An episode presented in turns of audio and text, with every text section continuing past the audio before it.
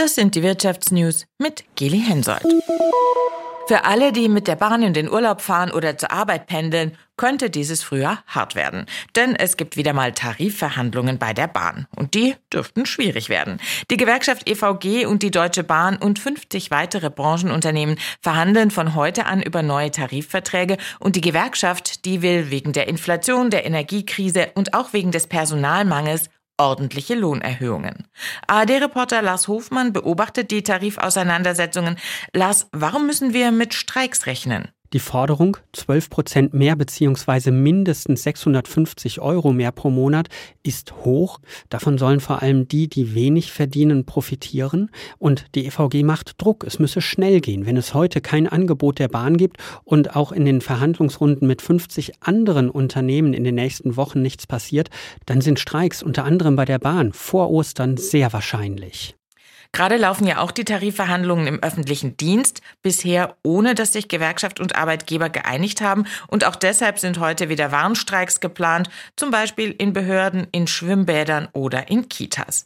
Verdi und der Deutsche Beamtenbund fordern 10,5 Prozent mehr Geld, mindestens aber 500 Euro mehr im Monat. Die Arbeitgeber, die bieten im Moment insgesamt 5 Prozent mehr Geld in zwei Schritten und Einmalzahlungen in Höhe von insgesamt 2500 Euro.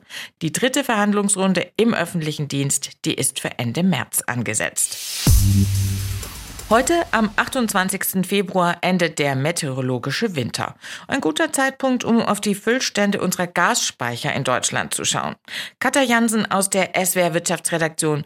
Wie gut gefüllt sind die Speicher denn momentan?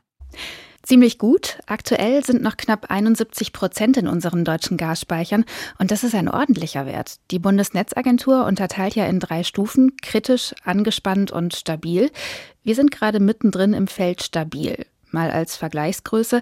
Angespannt würde unsere Speichersituation momentan bei rund 43 Prozent Füllstand und davon sind wir wirklich weit entfernt. Das ist allerdings auch gut so, denn wir erleben gerade wieder eine kalte Woche, in der sich die Speicher noch mal stärker leeren werden und wir müssen sie ja auch bis zum nächsten Winter wieder füllen und diesmal komplett ohne russisches Gas.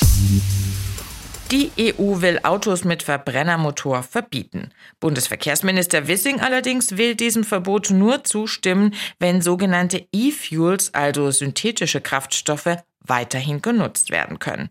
Dazu gebe es einen klaren Arbeitsauftrag an die EU-Kommission, hat Wissing gesagt. Zuletzt hatte das Europäische Parlament ja neue CO2-Vorgaben gebilligt, nach denen in der EU ab 2035 nur noch Neuwagen verkauft werden dürfen, die im Betrieb keine Treibhausgase ausstoßen. Das würde das Aus für herkömmliche Benzin- und Dieselmotoren bedeuten.